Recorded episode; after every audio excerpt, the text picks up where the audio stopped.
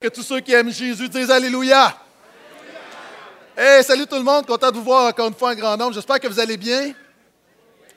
Très excité par le début de cette nouvelle série de messages. Euh, on recommence en même temps les petits groupes. On a fait une semaine, une semaine de pause dans notre session automnale et euh, cette semaine, j'en ai profité pour donner une formation à tous les leaders de l'Église sur euh, comment, lorsqu'on ouvre la Bible, comment l'apporter de manière christocentrée. Comment aller chercher, peu importe dans l'Ancien Testament, vraiment où on voit le péché de l'homme, puis on voit la grâce de Dieu et comment tout ça culmine avec Jésus, parce qu'on croit ici à l'Église de Portail que tout a toujours rapport avec Jésus. Maintenant, ce matin, je commence un livre, c'est une épître. Donc, c'est une lettre qu'un pasteur écrit à, des églises, à des communautés, et c'est l'épître de Jacques. C'est l'épître de Jacques, et le titre, c'est L'épître de Jacques, un guide pour la vie. Et permettez-moi de vous faire, euh, de vous lire la citation d'un grand commentateur du livre de Jacques. C'est très court, mais voici ce qu'il dit, puis je pense que ça résume assez bien euh, la série. L'épître de Jacques est l'un des livres les plus provocants de l'ensemble du Nouveau Testament. Cet épître a un punch. Quels sont ceux qui aiment ça quand la Bible a punch?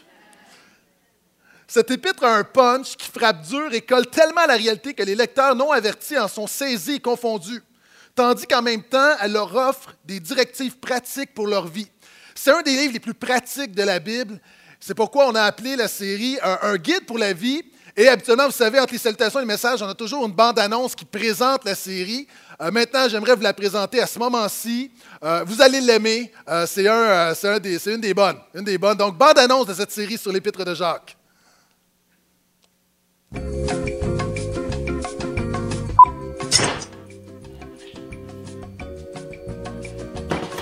Regarde-moi bien aller.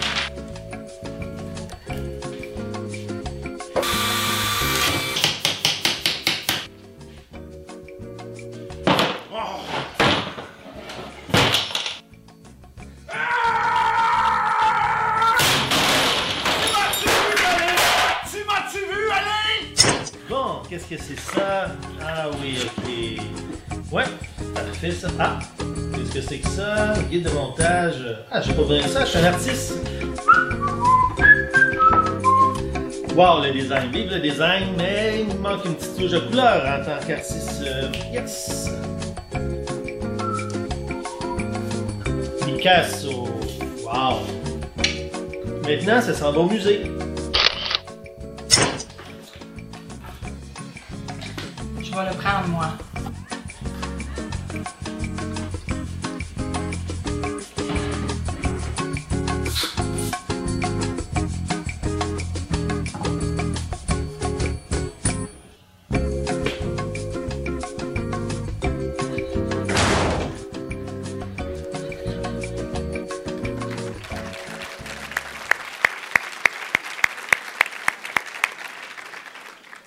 Donc, merci à Nicolas, notre directeur technique, pour euh, la création. Euh, quels sont ceux qui croient que la créativité, c'est un don de Dieu? Et merci pour nos, euh, nos comment est-ce qu'on pourrait dire ça? On peut quand même les appeler comédiens, je pense, oui. grande performance.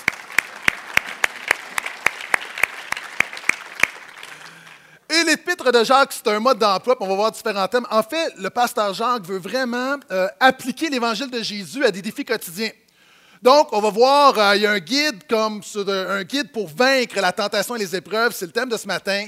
Un guide pour euh, le vrai christianisme, un guide pour comment parler, comment se comporter, un guide pour les relations, pour les relations entre nous, et un guide pour la maturité chrétienne. Donc, c'est un guide avec cinq petits guides, donc une série en cinq messages. Et si vous avez une Bible, ouvrez avec moi dans l'Évangile de Jacques. Si vous n'avez pas de Bible que vous nous visitez ce matin, euh, vous pouvez aller à la zone café, prendre un café, on va vous donner une Bible, c'est gratuit. Euh, et si vous êtes un chrétien d'expérience ou quelqu'un qui a donné sa vie à Jésus depuis quelques mois, ça vaudrait la peine de vous acheter une Bible. Hein, c'est comme aller à la guerre, pas d'armes, c'est pas une bonne idée. Donc, encore une fois, moi je pense que d'investir dans une Bible, c'est le meilleur cadeau que vous pouvez vous faire. Et en passant, c'est le fun de lire dans une belle Bible. Ah, il vient un temps où tu viens à Jésus, on te donne une Bible, c'est bien, mais à un moment donné, c'est bien d'investir avec, euh, d'avoir ta Bible et euh, de pouvoir un peu la, la, la, si vous voulez, si vous êtes un ratoureux, pas un ratoureux, quelqu'un qui fait des, euh, je cherche le mot scientifique pour souligner, oui, c'était le mot scientifique que je cherchais en hébreu. Donc, vous pouvez faire des notes, ça, mais une Bible, c'est vraiment, vraiment important. Donc, Épître de Jacques, premier chapitre. On va aller verset par verset ce matin. On va faire, on va couvrir le verset 1 à 18 et au travers de la série, on va couvrir l'ensemble des versets, donc étude textuelle de l'Épître de Jacques. Verset 1. Jacques, esclave, de Dieu et du Seigneur Jésus-Christ, aux douze tribus dans la dispersion, bonjour. Je fais la lecture dans la Nouvelle Bible Second, qui est une Bible qui suit de très près euh, le texte original. À quelques exceptions près, quelquefois, je, traduis le texte euh, moi-même, mais de manière générale, je vous dirais 97% c'est vraiment la NBS. Et j'aime la NBS parce que, pour ceux qui sont habitués, vous êtes chrétiens depuis des années avec la Nouvelle Bible Second, quelquefois, on est tellement habitué de lire la Bible qu'on ne lit plus lu la Bible. Maintenant, c'est bien quelquefois de juste d'avoir un, regard frais sur le texte. Et la Bible nous dit, Jacques, esclave de Dieu et du Seigneur Jésus-Christ, aux douze tribus dans la dispersion, bonjour. Premier élément, qui est Jacques? Surprenamment, Jacques, c'est le frère de Jésus. C'est le demi-frère de Jésus. Et moi, je crois que si ton frère dit que tu es Seigneur, tu es vraiment le Seigneur. Moi, ma soeur me traitait de nom, me traitait de plusieurs noms dans ma vie, mais elle ne m'a jamais appelé Seigneur. Pourquoi? Parce que ta soeur et ton frère, tes parents, dans l'intimité, on se connaît tellement bien. Et quelqu'un a déjà dit, nul n'est un grand homme pour son valet de chambre. Pourquoi quand quelqu'un accepte ton intimité, il voit tes, chutes, il voit tes péchés, il voit que tu es faillible, il ne t'appelle pas Seigneur. Et quel miracle de voir un homme qui connaît Jésus parfaitement et qui dit, ce Jésus, il est vraiment le Seigneur. Est-ce que je peux entendre amène à ça? D'autant plus que Jacques, la Bible nous dit que Jacques ne croyait pas en Jésus. Quand Jésus a commencé son ministère, sa famille ne croyait pas en Jésus. Et c'est drôle, à un moment donné, dans Marc, on voit, et c'est humoristique, la Bible dit que les frères de Jésus viennent pour le ramener à la maison. C'est comme, OK, Jésus, ça va pas bien. Tu te prends pour le. OK, j'exagère même pas. Tu te prends pour le Messie, viens à la maison. OK? On va aller voir un spécialiste. Ses frères pensent que Jésus a perdu la carte. Pourquoi tout à coup c'est le Messie, il enseigne. Et, là, viens, on va aller à la maison, on va aller faire un petit tour à l'hôpital. Et cet homme-là qui veut emmener son frère à l'hôpital, cet homme-là qui le considère comme un fou, Lorsque Jésus va ressusciter, il va se révéler à lui, puis il va réaliser que Jésus est véritablement le Seigneur et le Sauveur. Et Jésus va devenir son Sauveur, Jésus va devenir celui qui va se servir. Il se dit même esclave. J'ai la misère avec le mot esclave ce matin, je ne sais pas pourquoi. Esclave de Jésus. Et Jacques va devenir une des figures dominantes de l'Église primitive. D'ailleurs, quelqu'un, un spécialiste, dit euh, évidemment, moi, je ne suis pas un fan de la papauté, mais si on veut vraiment avoir un premier pape, ce ne serait pas Pierre, ce serait Jacques. On voit que Jacques avait un rayonnement. D'ailleurs, on voit à un moment donné, lorsque Paul commence à se promener parmi les nations, il y a des gens qui ne sont pas d'arrière-plan juif, qui donnent leur vie à Jésus. Ça amène toutes sortes de problèmes, parce que ces gens-là ne connaissaient pas la loi dans l'Ancien Testament. Et, là, on ne sait pas comment appliquer tout ça. Et Jacques est celui qui se lève en disant hey, on ne va pas leur imposer un joug, on va les accepter comme il vient. Si Dieu a jugé bon de les sauver, ce sont nos frères et nos sœurs. Jacques avait un leadership, Jacques avait un rayonnement. Et c'est ce Jacques qui écrit notre épître. Maintenant, mon premier point ce matin, avant de parler d'épreuves et de tentations, je veux déclarer que Jésus est vraiment le Seigneur. Peu importe ce que tu vis ce matin, je veux dire que Jésus est vraiment le Seigneur. Peu importe comment tu te sens ce matin, Jésus est vraiment le Seigneur. Versets 2 à 4. Alors qu'il écrit aux douze tribus de la dispersion dans l'Ancien Testament, les douze tribus, c'était le peuple de Dieu. Donc, c'est une métaphore pour dire, voici, j'écris mon message au peuple de Dieu, aux chrétiens. Il continue en disant, mes frères, considérez comme un sujet de joie complète les diverses épreuves que vous pouvez rencontrer, sachant que l'épreuve de votre foi produit l'endurance. Or, il faut que l'endurance accomplisse son œuvre pour que vous soyez accomplis et parfaits à tous égards et qu'il ne vous manque rien. L'église de Jacques est une église éprouvée. Il y a des gens dans son église qui sont malades. Il y a des gens qui ont des problèmes au travail.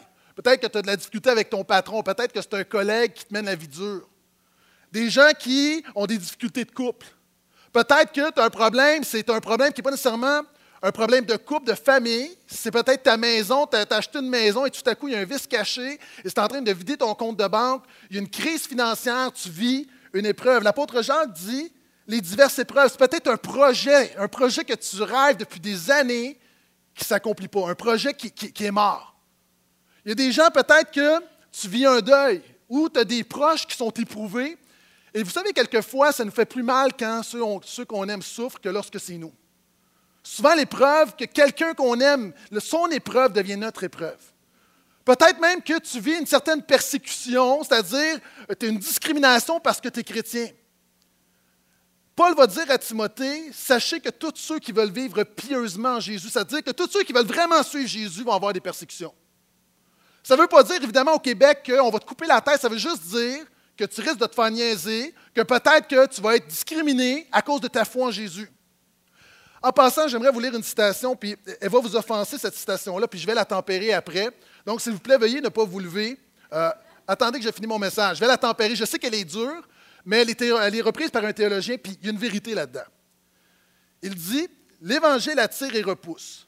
Si tu es toujours persécuté, c'est que tu te comportes probablement comme un imbécile. Si tu n'es jamais persécuté, c'est que tu te comportes probablement comme un lâche. Et il y a une réalité là-dedans, il y a des gens, il y a des chrétiens qui sont toujours persécutés. Si tu es toujours persécuté, si le monde t'en veut à cause de ta foi en Jésus, j'aimerais dire, est-ce que ça se pourrait que tu sois un petit peu trop fanatique? Est-ce que ça se pourrait que tu aies besoin de sagesse pour marcher dans ce monde, pour être quelqu'un qui marche avec Jésus, mais si tout le monde est contre toi, il y a un problème. De l'autre côté, il y a des gens ici, tu ne vis jamais aucune épreuve à cause de ta foi, puis il y a également un problème. Ça veut dire que tu ne t'affiches pas pour Jésus. Quand vraiment tu veux marcher pour Jésus, c'est clair que ça va déranger des gens. Il y a des gens qui vont vouloir en entendre parler, mais il y a des gens qui vont te regarder et qui vont vouloir t'abaisser. Est-ce que vous êtes là? Maintenant, peu importe ton épreuve, l'apôtre Jacques dit Regarde ton épreuve comme un sujet de joie complète. OK, dites aïe dites pas amen à ça, dites aïe. Est-ce que Jacques est un sado?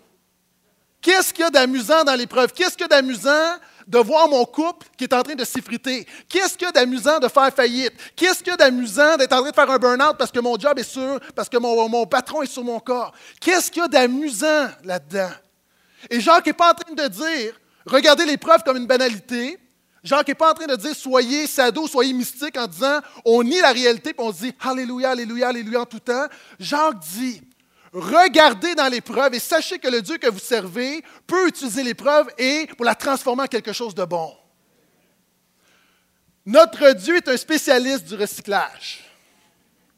Alors que tu vis une épreuve, et si tu es, sans Jésus, ton épreuve, ne sert à rien. Je m'excuse, si tu es sans Jésus, tu vis ton épreuve, ça se finit ici, mais quand Jésus, cette épreuve qui est quelque chose de négatif, Dieu a la capacité de la transformer, de la recycler en quelque chose de bon et qui amène un but et qui produit un but spirituel. D'ailleurs, Joseph, lorsqu'il va être vendu par ses frères, lorsqu'il va les retrouver des années plus tard, il va dire, vous aviez projeté de me faire le mal, mais Dieu l'a transformé en bien. Tu vis quelque chose de mal dans ta maison, Dieu peut le transformer en bien. Tu vis quelque chose de mal dans ton cœur, Dieu peut le transformer en bien. Tu as vécu de l'abus, tu as été exploité, abusé. C'est mal, Dieu peut le transformer en bien. Et c'est ce que Jacques est en train de dire. Ce qu'il dit, c'est réjouissez-vous du fait que votre Dieu est plus grand que l'épreuve. Amen. Donc, le deuxième point, c'est réjouis-toi de ton épreuve. Et ce qu'il dit, c'est que cette épreuve-là, fondamentalement, c'est une épreuve de ta foi. Quand tu es malade, OK, là, là, je vais parler on va dire les vraies choses. Quand tu es malade, c'est une épreuve physique, mais avant d'être une épreuve physique, c'est surtout une épreuve spirituelle. Parce que tu te dis, comment ça se fait que je sens à Dieu que je suis malade? Comment ça se fait que je prie que Dieu n'entend pas?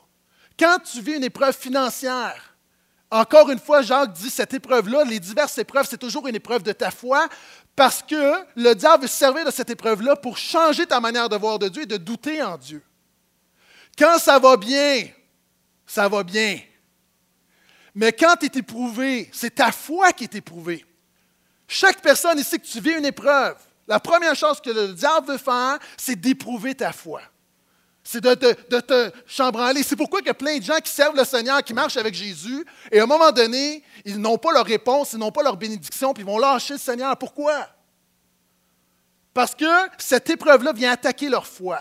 Et Jacques dit, ne laissez pas l'épreuve attaquer votre foi. Faites en sorte que votre foi attaque votre épreuve. C'était bon, ça, c'était spontané, je vais l'écrire. Est-ce que quelqu'un a un crayon? Est-ce que vous êtes toujours là ce matin? Même si vous êtes éprouvé, dites Amen et souriez, s'il vous plaît. Et cette épreuve-là va faire en sorte, va amener l'endurance. Une des choses qu'on a besoin, les chrétiens, on a besoin de s'endurcir. Je veux parler à des gens qui se sont fait baptiser il y a deux semaines ou il y a six mois. Jésus parle de ceux qui entendent la bonne nouvelle du pardon de leurs péchés, sont tout contents. Oui, j'ai une nouvelle vie avec Dieu, je donne ma vie à Jésus, je mets ma foi en lui. Et pas longtemps après, alors qu'il y a des épreuves, ils vont se retirer. Ils viennent à l'église pendant deux, trois mois, c'est une passe dans leur vie. Et Jésus dit, ce sont des hommes d'un moment.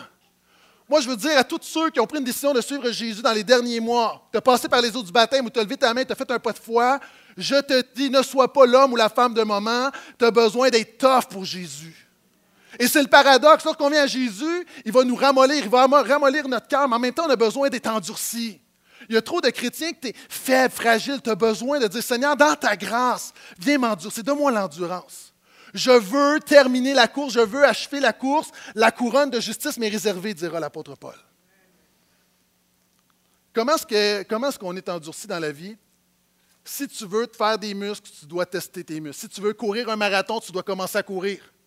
Et si tu veux être endurci, comment tu vas être endurci? C'est au travers de l'épreuve. L'épreuve sert à, à développer tes muscles spirituels. Et c'est pourquoi l'apôtre Jean dit Réjouissez-vous, parce que ça, ça va emmener l'endurance. Il y a des gens ici, tu fais face à un roc, tu fais face à un mur devant toi, tu dis Je passerai jamais au travers. Dieu va dire quelque chose au prophète Ézéchiel que, j'aime beaucoup, alors qu'il y a des rocs devant lui. Il lui dit, je rendrai ton front comme le diamant plus dur que le roc. Tu penses que ce que tu vis, c'est dur, Dieu peut te rendre plus dur que ce que tu vis. Dieu peut faire en sorte que ce que tu vis, il y a quelque chose que le diamant puisse émerger de ce que tu vis. Et c'est pourquoi il dit dans l'épreuve, Dieu ne dit pas, je t'abandonne dans l'épreuve, débrouille-toi. Dieu dit, par ma grâce, je vais te fortifier, puis je vais faire en sorte que tu passes au travers de l'épreuve. Il termine en disant, de sorte que vous soyez accomplis, qu'il ne vous manque rien. En fait, ce qu'il dit, c'est que par l'épreuve, Dieu, il vient à un moment donné, quand vraiment tu t'accroches à Jésus, à un moment donné, Dieu va compléter l'œuvre qu'il voulait faire en toi au travers de cette épreuve. Et il va dire, vous allez être parfait. OK, parenthèse. Quand la Bible dit d'être parfait, les commentateurs là, font couler beaucoup d'angles sur qu'est-ce que ça veut dire. En fait, ce qu'il veut dire, c'est parfait selon notre standard. Par exemple, moi, quand je me suis marié, c'était une journée parfaite. Mais il y avait quand même un petit nuage. J'aurais peut-être pris 2-3 degrés de plus, mais c'est parfait. Ah, ma femme m'a écrit dans ma carte dernièrement d'anniversaire Tu es un mari parfait. Je tenais à le dire.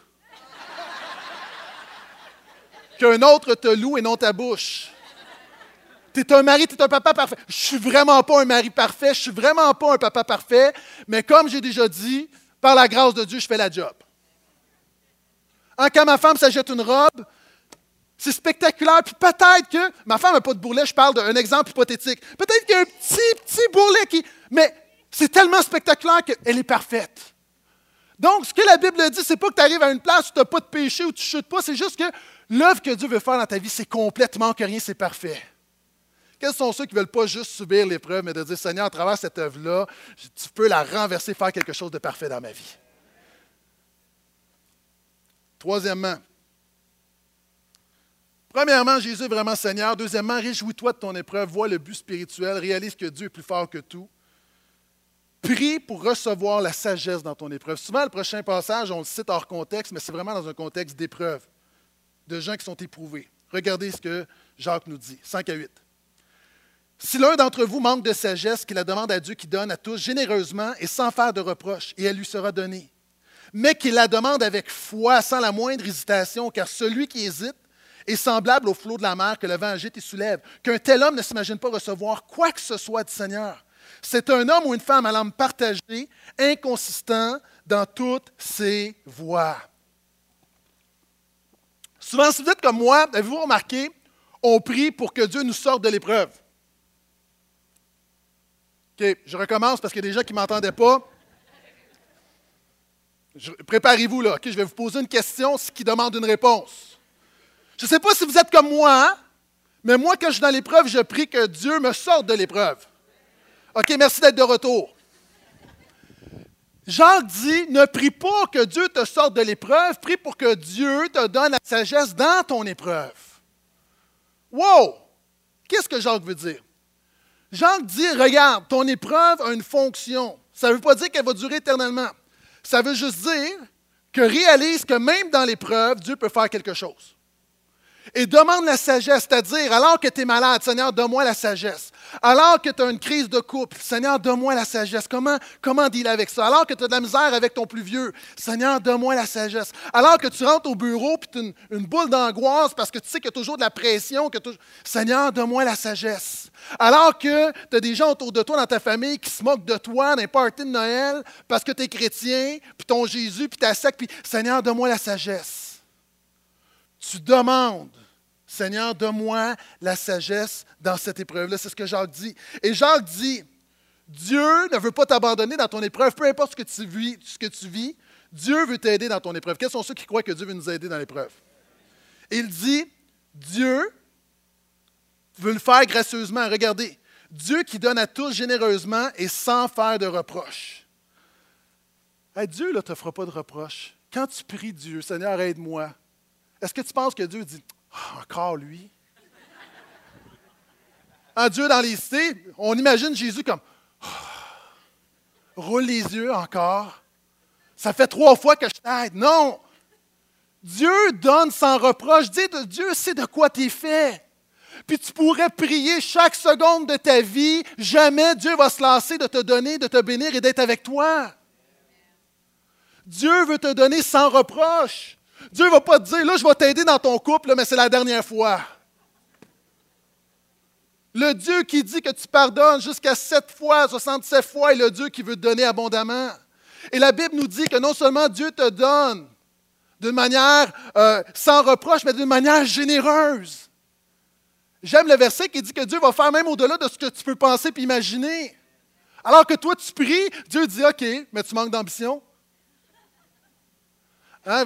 Vous savez, euh, on aime se réjouir de, nos bénédictions. Nous autres, on a eu une super bénédiction. On a gagné un voyage à New York. Puis la semaine passée, ce que je ne vous ai pas raconté, je m'en vais à l'agence de voyage. Je m'assois.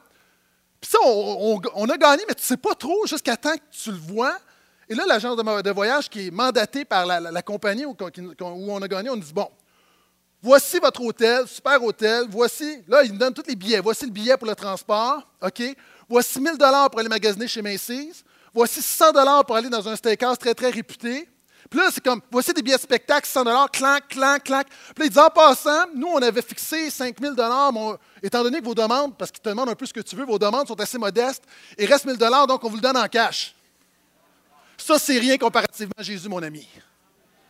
Jésus fait indépendamment. Jésus te sauve, Jésus te transforme, te purifie, il t'équipe, il t'aide continuellement, continuellement, continuellement. Notre Dieu est généreux. Est-ce que je peux entendre un vrai Amen à ça?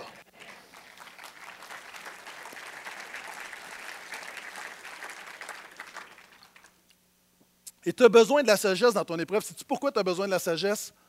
Parce que dans ta raison humaine, tu ne peux pas voir le bien qu'il y a dans ton épreuve. Alors que tu souffres, tu es malade, tu as le cancer. Humainement, tu ne peux pas voir le bien là-dedans. Là. Le médecin dit qu'il te reste six mois à vivre. Humainement, il n'y a rien de bon qui va sortir de ça. Mais quand tu as la sagesse divine, quand tu as la sagesse qui vient d'en haut, quand tu as l'aide de Dieu, tout à tu as une autre perspective par rapport aux choses. Et c'est pour ça que Jacques dit vous avez besoin d'avoir la ressource, la sagesse la ressource de Dieu, en fait. Tu as besoin que Dieu te montre ce qui peut sortir de bon de cette situation-là. Notre plus grand besoin, souvent dans l'épreuve, c'est la sagesse. Et savez-vous, c'est quoi la sagesse dans la Bible? Ce n'est pas une capacité intellectuelle, L'apôtre Paul nous dit dans 1 Corinthiens que Jésus a été fait sagesse pour nous. Écoute-moi bien, ce que tu as besoin dans l'épreuve, il y a une chose que tu as besoin dans l'épreuve, c'est plus de Jésus. Parce que si Jésus est avec toi dans l'épreuve, écoute-moi bien, mieux vaut avoir Jésus dans l'épreuve que de ne pas avoir d'épreuve sans Jésus. Je le répète, mieux vaut une vie d'épreuve avec Jésus qu'une vie sans épreuve sans Jésus. Et ça prend de la foi pour dire Amen à ça. Et on dit, j'enseigne au collège biblique, des gens me disent Pasteur Guetta, tout ton évangile est simple. Toute ta, théologie, la fin, c'est comme, comme trop simple. Moi, à un moment donné, j'ai réalisé, là, moi, j'ai un médicament, puis ça s'appelle Jésus. Tu as le cancer, tu as besoin de Jésus. Tu es déprimé, tu as besoin de Jésus. Tu as un problème de couple, tu as besoin de Jésus. Tu as la misère avec tes enfants, tu as besoin de Jésus. Tu as besoin d'un job, tu as besoin de Jésus. Moi, j'ai une pilule. Que tu as le cancer, le sida, un bras cassé, une grippe, Jésus. Mon évangile n'est pas simpliste, il est simple. Tu as besoin de Jésus. Et dans l'épreuve, ça se résume à tu as besoin de plus de Jésus. Seigneur, j'ai besoin de ta grâce. Est-ce que vous êtes d'accord avec moi? Et même si vous n'êtes pas d'accord, je vais vous convaincre. Donc, tu as besoin de prier pour recevoir la sagesse de Dieu dans ton épreuve. Il dit, et là, là ça c'est important, il dit, il faut demander avec foi sans hésitation. OK. Là, là, c'est ça qui est le fun de rentrer dans un texte biblique parce qu'on peut vraiment, vraiment savoir ce que l'auteur veut dire. Jacques n'est pas en train de dire, il faut savoir ce qu'il veut dire par le mot foi. Jacques n'est pas en train de dire, souvent on pense, quand Jésus dit demande avec foi, on s'imagine là, on a une requête, on a besoin de quelque chose, OK? Puis là, on dit, OK, là, là, je tasse mes doutes, je tasse mes doutes, je tasse mes doutes. Puis là, là, je crois, je crois, fa, fa, fa, fa, fa, fa, fa, fa, fa. Dites-moi que vous ne faites pas ça, là. Ah, puis là, on essaie de se convaincre, tu sais, yes, I can, yes, I can, yes, I can. Ça, c'est pas l'Évangile, mon ami, là. C'est pas la pensée magique, c'est pas la pensée positive. Et Jacques, on va le voir, quand Jacques parle de foi, une des manières de traduire le mot foi, c'est la confiance. Jacques n'est pas en train de dire, dans un moment, dans une réunion de prière, tu as besoin de tasser tes doutes, tu sais, que non, non, non, non, non, au nom de Jésus, je Là, je prie. Non, il dit, ce que tu as besoin, c'est juste d'avoir une vie de confiance envers Dieu. Fais confiance à Jésus. Ce qu'il est en train de dire, c'est qu'il parle que des gens qui viennent à l'Église, qui entendent la parole de Dieu, qui disent Oui, ils louent, j'ai confiance en Jésus, mais dans ton quotidien, tu n'as pas confiance en Jésus. Tu marches dans la méfiance envers Jésus, c'est-à-dire, tu ne t'occupes pas de Jésus. Et Jacques est en train de te dire Tu ne peux pas avoir une vie où tu fais confiance à Jésus 50% des fois, puis 50% des fois, tu ne fais pas confiance à Jésus. Parce qu'est-ce qu'on s'entend que même 80% de confiance, ce n'est pas de la confiance. Si je dis à Pasteur Philippe, je te laisse mon portefeuille, je te fais confiance à 75% C'est pas mal. J'ai la note de passage. Tu as la note de passage. Mais le 75% c'est quoi? En fait, le 25% qui manque démontre que je n'ai pas confiance. Puis Jacques est en train de dire, ayez une vie où vous faites confiance à Jésus. Vous faites simplement confiance à Jésus. Et c'est ça qui dit que vous devez demander avec foi, c'est-à-dire d'avoir une vie de confiance, puis pas hésiter, c'est-à-dire pas être. Euh, tu sais, des fois, on est comme des flashlights, on est à Jésus, on n'est pas là, on est à Jésus, on n'est pas là. Puis il dit soyez constant, simplement. Dites, moi, là, Jésus, c'est mon sauveur, je vais suivre Jésus, je suis un disciple de Jésus. Puis oui, des fois, j'ai des doutes, oui, des fois, ça ne va pas bien. Est-ce que c'est possible d'avoir la foi même quand tu as des doutes? Ah, moi, j'aime un des versets les plus, pour moi, qui, me touche le plus de la Bible. OK? Je vous ai dit, je faisais ma maîtrise dans Daniel, puis un verset dans Daniel où, à un moment donné, tu as les amis de Daniel qui sont des jeunes croyants, puis ils sont dans un contexte où ils doivent se prosterner devant le roi étranger, sinon il va être mis dans la fournaise. Puis ils refusent de le faire. Et là, on vient leur dire, mes amis, vous allez aller dans la fournaise. Et savez-vous ce qu'ils vont répondre? Ils vont dire, notre Dieu a la capacité de nous libérer, mais sinon, on va quand même lui être fidèle. Ce qu'ils sont en train de dire, c'est que on, fait tellement confiance à Dieu que même si on n'a pas la réponse à notre prière, ça ne changera pas le fait qu'on va faire confiance à Dieu dans l'épreuve. Et Job qui est éprouvé, puis il dit, même s'il voulait me tuer, même si l'Éternel, même si Dieu voulait me tuer, je m'attendrai encore à lui. Même si Dieu voudrait me tuer, même si Dieu voulait me tuer, ça ne changera pas le fait que j'ai une vie de confiance. Et ça, on a besoin vraiment que Dieu nous donne sa grâce pour simplement faire confiance, parce qu'il dit, sinon, tu es comme un homme, tu es comme les flots dans la mer. C'est-à-dire, tu arrives comme Oh Jésus, je crois en toi. Oh, je suis pas sûr. Au nom de Jésus. Et le mardi, tu t'en vas. Là, tu es comme une journée lundi, mardi, mec. Tu te promènes. Puis ce qu'il dit, faites simplement marcher, faites confiance avec Jésus dans le quotidien. Je vais vous montrer une citation de Pauline Marois qui, illustre bien mon propos. en passant, euh, j'ai déjà parlé de Pauline il y a, il y a un mois, puis moi, je ne fais pas je vais juste faire attention, je ne veux pas m'acharner sur le Parti québécois. Euh, j'ai déjà voté pour le Parti québécois, puis au moins, elle, parle de sa foi, c'est déjà plus honorable, ou de sa non-foi, euh, c'est déjà plus honorable que beaucoup de gens qui n'osent pas en parler. Mais il y a une citation dans l'actualité sur la foi de Pauline Marois qui explique très bien mon propos. Est-ce qu'on peut mettre l'image, s'il vous plaît? Pauline Marois dit Je suis athée, mais je lui parle. Moi, je ne crois ni à Dieu ni au diable, je suis athée. Mais en même temps, je lui parle, je lui dis, je sais que tu n'es pas là, mais donne-moi un coup de pouce.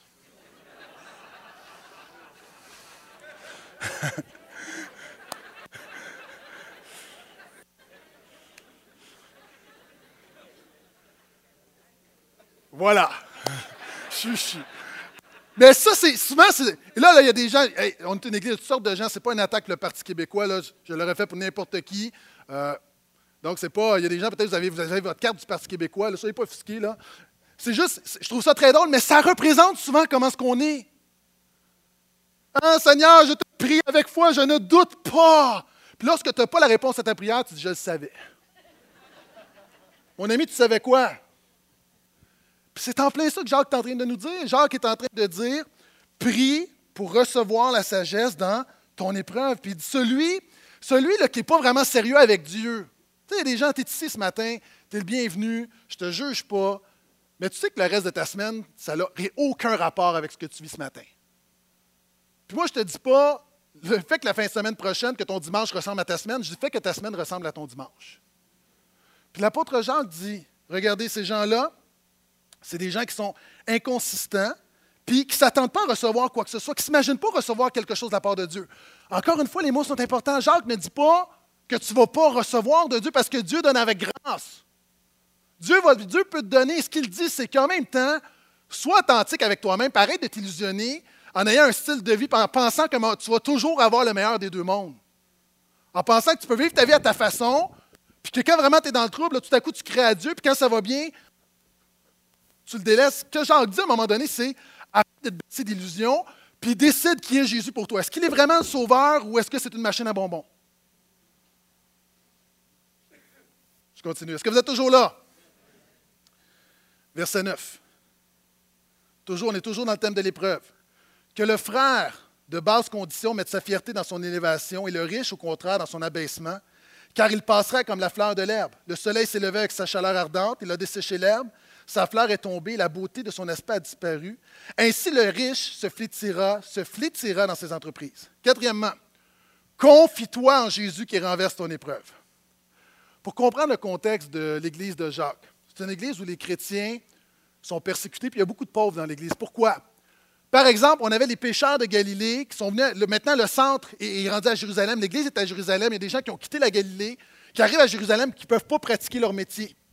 Il y a des gens en même temps, c'est à peu près 15 ans après la résurrection de Jésus, donc il y a des gens qui viennent à Jérusalem, à la source, mais des gens arrivent, qui ont, il faut les prendre en charge, il faut les nourrir, il faut les loger, c'est un poids pour l'Église. Également, on sait qu'il y avait des gens, des Juifs qui venaient mourir, des personnes âgées qui venaient mourir à Jérusalem, là où il y a le temple, la présence de Dieu étaient touchés par le message de Jésus, donnaient leur vie à Jésus, mais encore une fois, c'est des gens qui devenaient un, poids économique pour l'Église. Les chrétiens étaient persécutés. C'est dans le contexte où on a vu la série sur les actes des apôtres. Insérez Jacques là-dedans. Il y a la dispersion. Il manque de ressources. Les chrétiens sont discriminés. Tu avais, par exemple, un, propriétaire euh, terrien qui embauche des gens. Ben, il va prendre le chrétien en dernier, puis il peut le congédier en premier. Donc, l'Église vit vraiment une oppression. Et dans le livre de Jacques, les riches, souvent, c'est les oppresseurs. C'est l'image de ceux qui. Pourquoi? Parce que l'Église, c'est des gens modestes. Dans cette Église-là, à Jérusalem, c'est des gens du peuple, c'est des gens ordinaires, c'est la classe moyenne et les pauvres. Puis sont là, puis Jacques leur dit Maintenant, voyez-vous, faites confiance parce que Jésus peut renverser la situation. Qu'est-ce que ça veut dire? Vous savez, Jésus, une des choses avec l'œuvre de Jésus, c'est qu'il renverse le visible et l'invisible. Alors que lui était pur, saint, sans défaut, il est devenu péché afin que toi, tu deviennes justice de Dieu. Et Jésus est venu dire que celui qui a faim maintenant, tu vas être rassasié. Que celui qui est pauvre réalise qu'en Jésus que tu as toute la richesse de Dieu. il y a un renversement qui prend place. Et comment est-ce que je peux appliquer ça? Il y a des gens ici, peut-être qu'il y a des gens qui te regardent et tu méprisé. On va dire les vraies choses. Peut-être que tu es une fille mère, tu as un enfant très très jeune, hors du mariage, tu es adolescente, puis pour plusieurs personnes de ton entourage, tu es, juste une fille mère. Bien, Jésus te dit que tu n'es pas juste une fille mère, tu es la fille du Père. Déjà, tu as vécu un divorce, c'est comme, tu dis, moi, c'est l'étiquette de divorcé. Tu connais un Dieu qui dit, je t'ai fiancé d'un amour éternel, je ne te laisserai jamais. Il y a des gens ici, tu peux peut-être même travailler, être au bas de l'échelle. Mais la bonne nouvelle, c'est que tu peux être au bas de l'échelle dans ta condition humaine, mais par ta foi en Jésus, tu es en haut du ciel. Tu es en haut du ciel. il y a un renversement et ce que Jacques est en train de dire, c'est que mettez pas votre confiance dans ta condition humaine, mets ta confiance dans ta position divine. Réalise qui tu es en Jésus. Et peu importe ce que la société peut dire de toi, regarde à ce que Dieu dit de toi. Et il dit aux pauvres, alors qu'on vous exploite, alors qu'on vous regarde comme des nobody, et peut-être que tu es, ici, là, tu te ramasses à 55 ans, et tu dis, moi, j'ai peut-être, j'ai pas fait grand-chose de ma vie. Je suis peut-être même, je l'ai déjà entendu, quelqu'un dit, moi, je suis comme un, un nobody. Peut-être que tu n'es pas connu des hommes, mais tu es connu de Jésus. Puis mon ami, il y a du monde qui sont très connus à occupation double, puis tu ne veux pas être connu comme ça. Mieux vaut ne pas être connu à occupation. À occupation la discuter avec ces mots-là. Occupation double, mais tu sais que tu es connu quand il y a une occupation simple dans ta vie, le Saint-Esprit qui est en toi. Maintenant, ce qu'il est en train de dire, c'est une question de perspective. Jésus renverse la situation. Donc, là-dedans, il y a un encouragement à ceux, qui vivent, à ceux qui, vivent des difficultés, mais en même temps, il y a un avertissement aux riches. Il dit à ceux, puis en même temps, je pense que le chapeau nous fait aussi. Parce que la réalité, on est quand même, si on regarde sur la planète, on est quand même favorisé. Et Jacques nous lance un avertissement.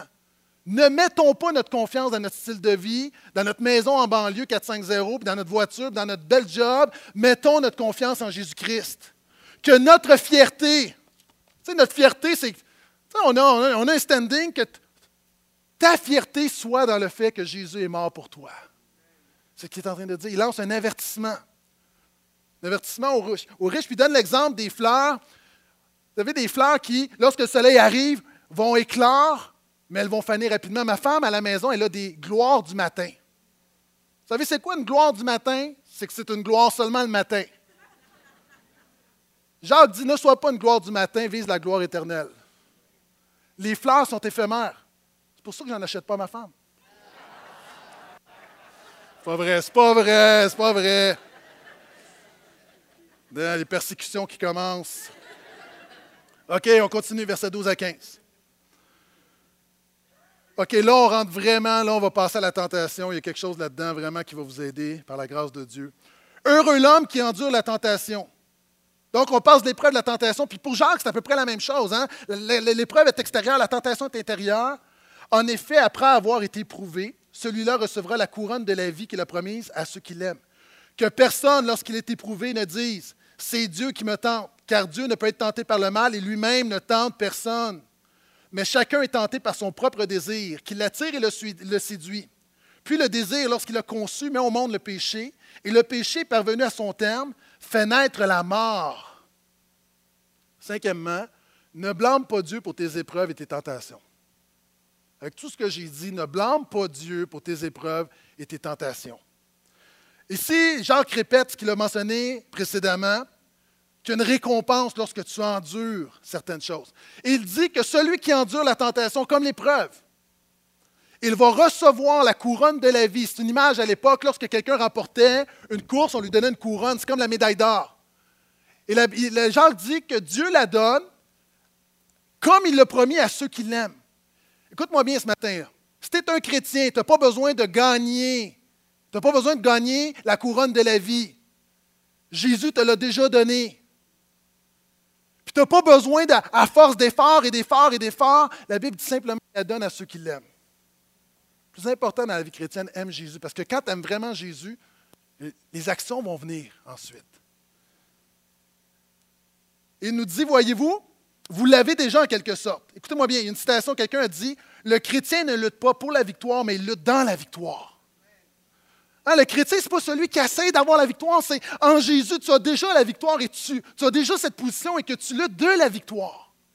C'est comme un jour, j'écoutais un match, un classique de avec mon fils, et moi, j'avais déjà vu le match. Puis là, je dis à mon fils, moi, si j'étais Wing Gretzky, voici ce que je ferais. Puis mon fils est vraiment impressionné. Wow, papa! Puis pourquoi? Parce que j'ai déjà vu, je sais qu'ils vont gagner, puis je connais déjà la victoire. Lui, sa perspective, c'est qu'il est nerveux, il ne sait pas. Puis il y a des chrétiens qui sont nerveux. Moi, je te dis, arrête d'être nerveux, tu sais la fin, Jésus t'a donné la victoire. Nous sommes plus que vainqueurs en Jésus. La grâce de Dieu est suffisante. Tu dis, oui, mais mon péché est tellement grand. Oui, mais là où le péché abonde, la grâce surabonde. Ne blâme pas Dieu pour ton péché parce qu'il dit, Jacques est en train de dire que c'est le premier réflexe. Quand Adam quand Dieu a pris Adam en défaut, savez-vous ce qu'Adam a dit? Adam a dit, en fait, Dieu lui dit, je paraphrase, pourquoi est-ce que tu as péché? Puis Adam va dire, c'est à cause de la femme que tu as mise auprès de moi. Je ne veux pas te juger, Seigneur, mais c'est de ta faute. Ça, déjà, tu es devant moi, là, puis tu chutes, tu pêches, tu dis, Seigneur, tu me fais de même, Seigneur, tu m'as donné ces pulsions-là, Seigneur, c'est comme ça que je suis, Seigneur, c'est ta faute. Puis tu ne le dis pas ouvertement comme ça, mais c'est comme si Dieu, tu dis, ouais, j'ai chuté, mais regarde ce que tu as mis devant moi, tu savais que je ne pouvais pas résister. Mais vous ne faites pas ça, je sais, c'est juste les premiers chrétiens qui faisaient ça. Jacques est en train de dire, fais pas ça, parce que Dieu n'est pas tenté par le mal, Dieu ne désire pas le mal et Dieu ne cause pas le mal. C'est un peu comme si moi je mets des pièges à ours dans ma cour juste pour éprouver mes enfants, tester mes enfants. Je leur dis, faites attention, mais là je leur mets des pièges à ours. C'est méchant. Pour les éprouver, pour voir s'ils ont vraiment compris la consigne. De dire que Dieu t'envoie des tentations, c'est exactement la même chose. Dieu ne veut pas le mal, Dieu veut le bien. Non seulement Dieu n'est pas tenté par le mal, ne désire pas le mal, ne cause pas le mal, Dieu ne veut tenter personne, mais il veut aider la personne qui est tentée. Ici, c'est tout le monde. Tout le monde ici, là, nous avons tous des tentations. Tout le monde, tout le monde, tout le monde, tout le monde, tout le monde, tout le monde, même toi là-bas. Et regardez ce que l'apôtre Paul va nous dire. Aucune tentation ne vous est survenue qui n'ait été humaine. Dieu est fidèle et ne permettrait pas que vous soyez tentés au-delà de vos forces. Mais avec la tentation, il donnera aussi le moyen d'en sortir pour que vous puissiez la supporter. Dieu ne t'envoie pas la tentation. Et Jacques va expliquer d'où vient la tentation. Mais quand tu luttes avec quelque chose, Dieu veut te donner le moyen de sortir. Dieu veut te donner la grâce. Et j'ai déjà parlé il y a quelques semaines. Lorsque tu es tenté, il y a des gens, t'essayent, t'essayent, t'essayent. La première étape pour la victoire, c'est simplement de dire Seigneur, fais-moi grâce parce que par mes forces, je ne peux pas. Et si tu crois, à un moment donné, tu vas te rendre compte que cette passion, que ce désir, tranquillement va s'éteindre dans ton cœur. Et tu vas avoir la victoire sur la tentation. Mais il y a des gens qui essayent trop, ils essayent trop, alors que le véritable, le combat, le, point névralgique de la tentation, c'est dans ton cœur. Et c'est pourquoi que ça commence avec un changement de cœur et ça commence avec une œuvre spirituelle dans nos vies, à bien avant les actions. Et regardez, il dit, Chacun est tenté par son propre désir qui l'attire et le séduit, puis le désir, lorsqu'il l'a conçu, met au monde le péché, et le péché, parvenant à son terme, fait naître la mort. Écoute-moi bien. Tes tentations ne sont pas sataniques, elles ne sont pas divines, elles sont humaines. Jacques dit, tout le monde dans nos cœurs, notre problème par rapport au péché, c'est qu'on a un désir.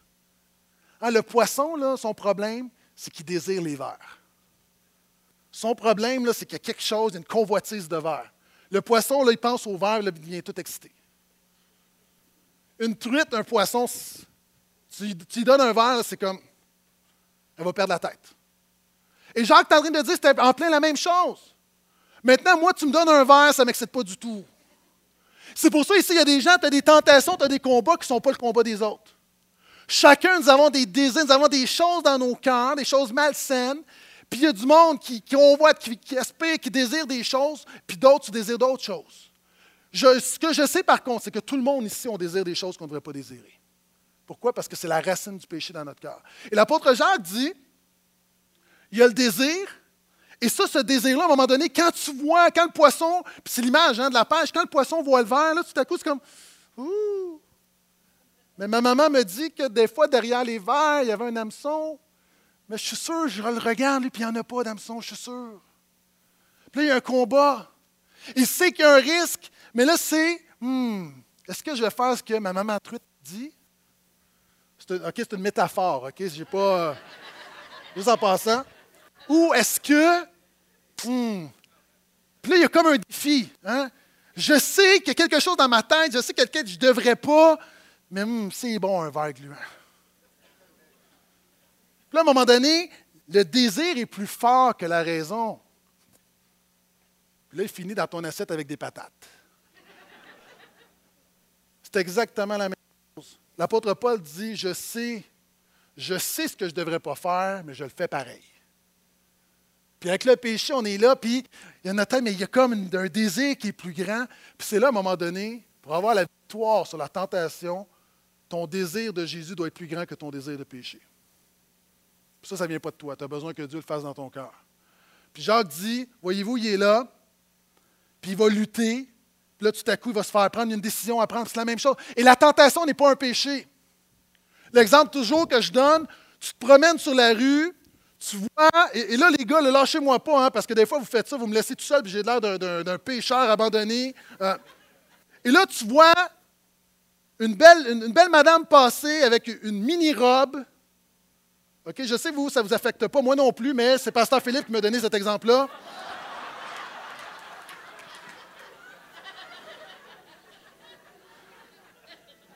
Je veux dire, je donne l'exemple classique. les filles, je pourrais en donner un autre après, OK? Tu la vois, là, je veux dire. La tentation, c'est juste de. À peu près, OK? L'idée, c'est. Le péché, c'est quand tu mords l'hameçon. C'est pas de, c'est pas c'est pas que la, la là, se dandine devant toi, là. T'as pas de contrôle sur la madame. T'as pas de contrôle sur sa mini-robe rouge. L'affaire, c'est que tu prends la décision. Est-ce que je pêche ou je pêche pas? OK, mesdames, je pourrais vous donner un exemple. Vous passez devant Ikea. Est-ce que vous voulez que je continue ou? Vous avez un budget à respecter. Mais la table est tellement belle. Puis là, à un moment donné, c'est comme si. Est-ce que, est que je. Et c'est toujours la tentation, c'est lorsque tu hésites, est-ce que je le fais ou je le fais pas? Puis, puis là, à un moment donné, mesdames, vous mordez à l'hameçon. Parce que quels sont ceux, les gars, qui croient que les femmes sont aussi pécheresses que les hommes? Puis j'aurais pu présenter un autre gars d'un beau monsieur qui, OK, mais j'essaie d'être diversifié dans mes illustrations, OK? Donc ici, le point, c'est que la tentation, Jacques dit, tout ça, ça commence en dedans de toi. Puis le problème, c'est que quand tu mords, et là, là je n'ai pas le temps d'appliquer, je pourrais te donner 25 applications, il dit, voyez-vous, c'est le péché qui prend place. Puis le désir, lorsqu'il a conçu, met au monde le péché, c'est-à-dire dans ton cœur, il y a toujours un processus. Puis là, à un moment donné, hein, quelqu'un a déjà dit, le péché, c'est comme une grossesse, ça finit toujours par paraître. Ça finit toujours par paraître. Puis en passant, un petit péché, c'est comme une petite grossesse. C'est à un moment donné, le, péché, c'est pas a des petits péchés, des grands péchés, c'est qu'il y a de différentes conséquences au péché. Mais le péché, Jacques, et j'avance, dit le péché amène la mort. Le péché amène la mort. Ce désir-là qui est en toi, de ta chair, à un moment donné, ça amène la mort. Ça amène la mort quoi? Ça amène la mort. Non seulement, ultimement, la mort éternelle. C'est pour ça que nous, nous mourons physiquement, mais ça amène la mort dans ta communion avec Dieu, ça amène la mort dans ta foi, ça amène la mort dans tes relations, ça amène. Mais la bonne nouvelle, c'est que Jésus est plus fort que cette mort-là, que la vie de Jésus est plus forte que la mort du péché. Puis là, encore une fois, je n'ai pas le temps. Puis c'est comme, en fait, ce qu'il est en train de dire, c'est que le péché, à un moment donné, c'est comme un engrenage. Tu mets ton doigt et tu te fais prendre. Je donne un exemple. L'année passée, je reviens de la Californie, je rentre dans mon bureau, il y a des ballons partout. Partout, partout, partout. Je me dis, comme tout bon croyant, je dis correct, je vais me venger. Donc, c'était une blague en passant pour ceux qui sont un peu choqués, là. Fait que là, ce que je fais dans les bureaux pendant les vacances, j'ai mis des banderoles partout dans tous les bureaux. J'étais fier, je me suis dit, on est quitte. Je reviens de New York. Regardez mon bureau.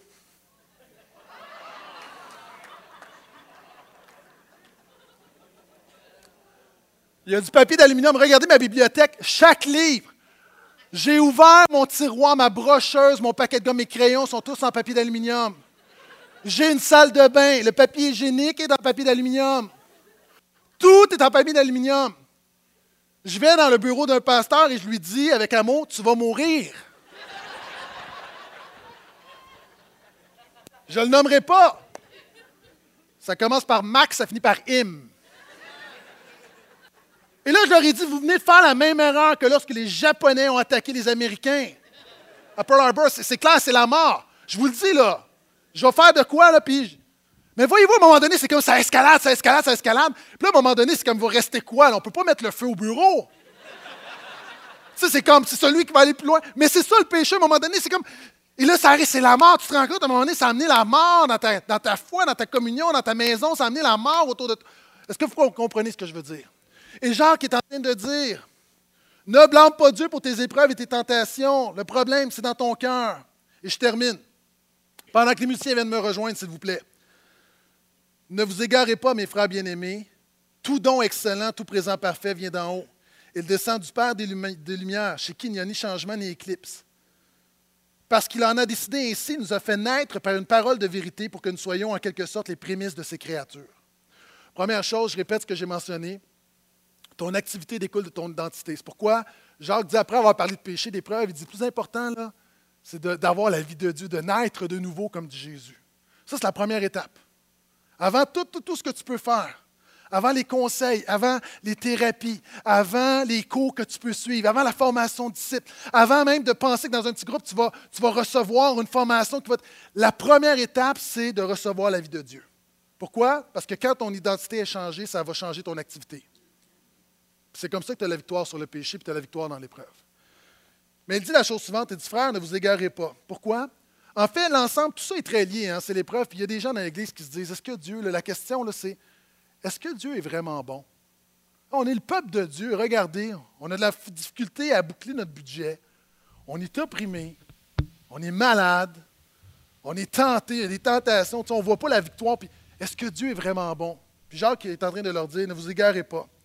Rappelez-vous toujours ces trois mots, oui, Dieu est bon. Pour vaincre l'épreuve et la tentation, je te dis premièrement, Jésus est vraiment Seigneur. Deuxièmement, réjouis-toi dans ton épreuve. Troisièmement, prie pour recevoir la sagesse de ton épreuve. Quatre, confie-toi en Jésus qui renverse ton épreuve. Cinq, ne blâme pas Dieu pour tes épreuves et tes tentations. Et cinq, rappelle-toi ces trois mots, Dieu est bon. Il dit que tout ce que Dieu donne est bon, excellent et parfait. Dieu ne donne pas l'épreuve, il donne la sagesse dans l'épreuve. Dieu ne donne pas la tentation, il donne la victoire dans la tentation. Dieu ne donne pas le poison, il donne l'antidote. Est-ce que je m'entends? Amène à ça? Il dit Notre Dieu, non seulement est bon, sa bonté ne change jamais. Puis il donne l'exemple il est le Père des Lumières. Le Père des Lumières, c'est une expression, euh, un hébraïsme pour parler du, Père des étoiles. En tant que créateur, il est le Père des étoiles. Il dit Dieu n'est pas comme les étoiles. Alors qu'on regarde le soleil, puis on le voit très bientôt. Puis avez-vous remarqué, on, se lève le matin, il fait noir. Euh, le soir, ça devient déprimant, il fait noir plus tôt. Le soleil change, puis il dit, regardez, le Père des Lumières, lui, ne change pas. Jésus est le même hier, aujourd'hui, éternellement. Il dit, non seulement il ne change pas, et je termine avec ceci, il est le Dieu chez qui il n'y a ni éclipse. C'est quoi une éclipse? Est-ce qu'on peut mettre l'image, s'il vous plaît? C'est quand la lune vient cacher le soleil.